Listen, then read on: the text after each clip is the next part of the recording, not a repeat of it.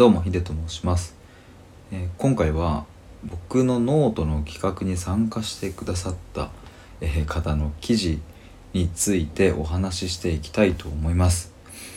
えっ、と簡単に概要を言うとですねあの僕10月の初めの方にノート内で企画を出したんですね。これは僕にとってノートはの企画にとっては初めての、えものでした。なのでえっ、とまあどうなんだろう参加していただけるのかなどうなのかなという 不安もありながらだったんですけれども、えっと以前にですねコメントを、つけてくださった方はもちろんいますしあじゃあよかったなと思っていたところですね、えー今回ロイの小部屋さんという方が、えー、と一番最初にこの僕の企画の記事に、えー、と参加していただいて、まあえー記事を投稿していただきました。ありがとうございます。で、えー、とその企画はというとですねあの言葉の定義を考えようっていう企画で、えーとまあ、それぞれね、えー、と自分自身のあの定義したいものをこう持ってきてそれについてお話しするということなんですが、まあ、例えばほら幸せは何かとか、うん、そういうことって人によって違うんでねまあそれぞれの言葉で、えー、と自分の考えを、まあ、話してみるという企画なんですけれども、えー今回ロイの小部屋さんが定義をしてくださったのはリーダーについてです。むちゃくちゃいいチョイスですよねここ面白いですよね。リーダーとは何かということについて、えー、と今回ノートの記事を書いてくださいました。でねこれ僕もですねあのリーダーという言葉についてはあの大学生ぐらいからかな考えることが多くてで、まあ、僕なりの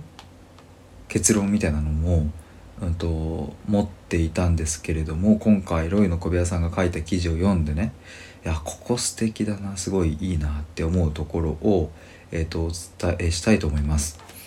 で、えー、と記事に関しては僕のこのラジオの放送の概要欄に、えーロイの小部屋さんが書いてくれた記事をリンクを貼っておきますんで、えー、ともしよかったら全文読んでいただけると嬉しいなというふうに思います。えっ、とまあ、全部ね今回の記事を説明していると長くなってしまうのでちょっとかいつまんでにはなってしまうんですが、うん、とロイの小部屋さんはですね結論リーダーイコール決断できる人というふうに定義されています。でまあこれはですねご自身の経験から引っ張ってきているところなんですけどもえっ、とゼミのですねうんとゼミ長かな？ロイさんが所属するゼミ長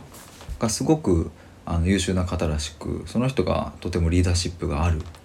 ていうふうに、えーロイさんはこう見ていたんですけれどもなかなかねじゃあ一体なぜそうなのかっていうところを言語ができずにいたみたいですね。ただそれが先日ようやく突き詰めることが突き止めることができたと、まあ、それが、えー決断力というところでした。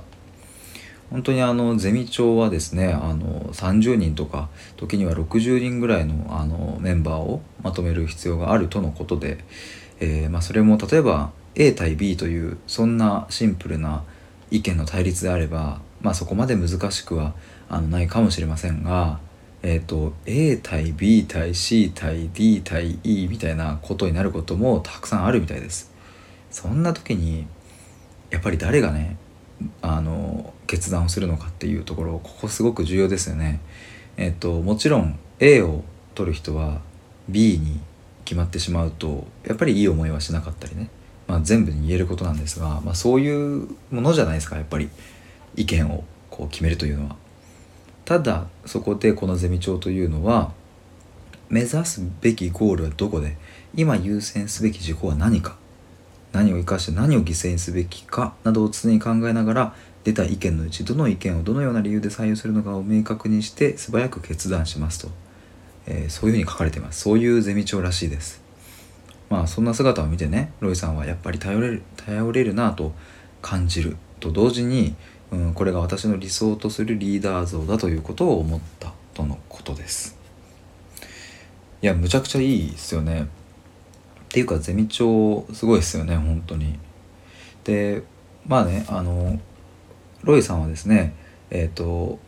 まあ、ご自身で、えーと、自分のことをねまだまだ優柔不断だということをおっしゃっているんですけれどもそんなロイさんはですねそんなあのゼミ帳を見てねやっぱ決断できる人っていうのを目指そうと思いますということでした。つまり決断できるから頼られる。決断できるから信頼される。決断できるから引っ張れるといううんやっぱり決断が元になっている。そんな、えーと、人間になりたいということです。むちゃくちゃ素敵だと思います。そしてね僕が思うのは決断という言葉自体も、うんと、やっぱりゼミ長がする決断というのは、数多くの意見の中での一つを取るという決断だとは思いますがロイさんの決断というのもまたきっとねあの種類が違ったりすることもあるだろうし、うん、決断にもまたいろんな定義があるものだと思いますので、えー、そこについてもですね是非考えてみて、えー、いただけると面白いかなということを思います。まあ、ちょっと長くなってしまったんですけれどもあの、まあ、リーダーというところに関して、えっ、と僕がね思うことも、えっ、と、ちょっと話しますね。えっ、とリーダーシップとかっていう言葉っていわゆるその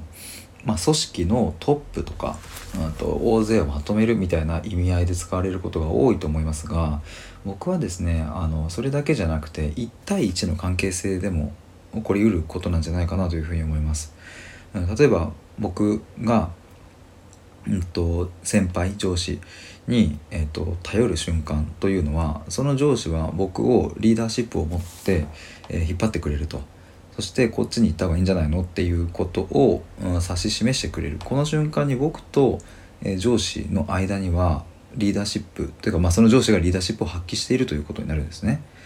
で一方でその上司はさらに自分の上司に相談することもあって、えー、そうなると,、うんと、僕の1個上の上司はですねさらにそのもう1個上の上司にリーダーシップによって引っ張ってもらうということも起こりうるわけですよね。そうするとリーダーシップって、うんと、各々が持っていてで各々が発揮する瞬間があるものなんですよね。それがたまたまたまたまっていうあれはどうか分かりませんがあの大勢を引っ張ることができるという能力で発揮する人もいるでしょうしえ大勢ではなくて目の前の人を引っ張っていくという、うん、ことをね発揮していく人もいると思うのでまあそこはね人数が多ければすごいとかそういう話では僕はないと思うんでねまあもちろん あの大企業の社長とかはね本当にすごいんでまあそういう人たちにはちょっと当てはまらないかもしれませんがまあねあのただリーダーシップってそういうものなんじゃないかなということは僕は思いました。で最後にですね、えーと、今回僕ロイの小部屋さん他の記事も読ませていただきましたので、えーと、ちょっと僕がいいなと思ったのを紹介して終わりにしたいと思います。えっ、ー、とですねまあ、そもそもロイさんはですね自己紹介はされているんですけれども大学生の方らしく、えーと、2022年の4月から社会人になられるということかな、えー、という大学生、えー、みたいです。で僕がねすごくいいなと思ったのはロイさんが流れという言葉を大事にされているということですね。ロイっていう言葉もギリシャ語で流れという意味ということであの書いているんですけどもすごくいいなと思いました僕もねこの考え方むちゃくちゃ分かりますでまああの「今日も流れて生きていく」という題名の記事にねあの書いてあったことがあるんですけれどもその中でですねこうおばあちゃん祖母のことを書かれてるんですね。でそんなロイさんのおばあちゃんはですね すごくあの世の中の動きに敏感らしくてえっ、ー、とびっくりしたのが自宅であの Ado さんの「うっせぇわ」を熱唱されているみたいです。もう最強ですよね。なんか僕はねこの文章を読んですごくあの笑ってしまったというか 素敵なおばあちゃんだなというふうに思ったんですけどもでもやっぱりこの流れを掴んで流れに乗るっていうのは、うん、すごく大事だなっていうことは僕ね本当に本当に分かりますね。流れに逆境か逆行か逆行しようとしている時はどうしてもそのなんだかこううまくいかない時が多かったんですね僕も。でもその流れをしっかりと捉えて掴もうとしてそれでいてこうなんか船にただ乗っているだけのような、うん、感覚でね過ごしているとタイミングがやってくるんですよね。あ今日がその時かもしれないとか今動くべきかなとかっていうのがだんだんと分かってきてうんすごくなんかねこの流れっていう感覚は分かります。まあ決してこれはねただあのまあなんとかなるかって適当に流すことを流れと呼んでいるのではなくてあくまで僕自身の中で大事にしたいこととかねまあロイさんも書かれていますけれども、うんと、自分の意思で流れていくっていうまあここがとても大事なことですよね。まあそんな感じで僕ロイさんのあの他の記事も読ませていただいたんですけれどもちょっとね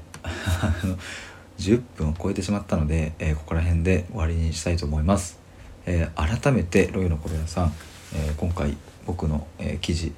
あ、えーと、企画の記事参加して投稿してくださって本当にありがとうございました。えまた今後ともよろしくお願いします。え以上です。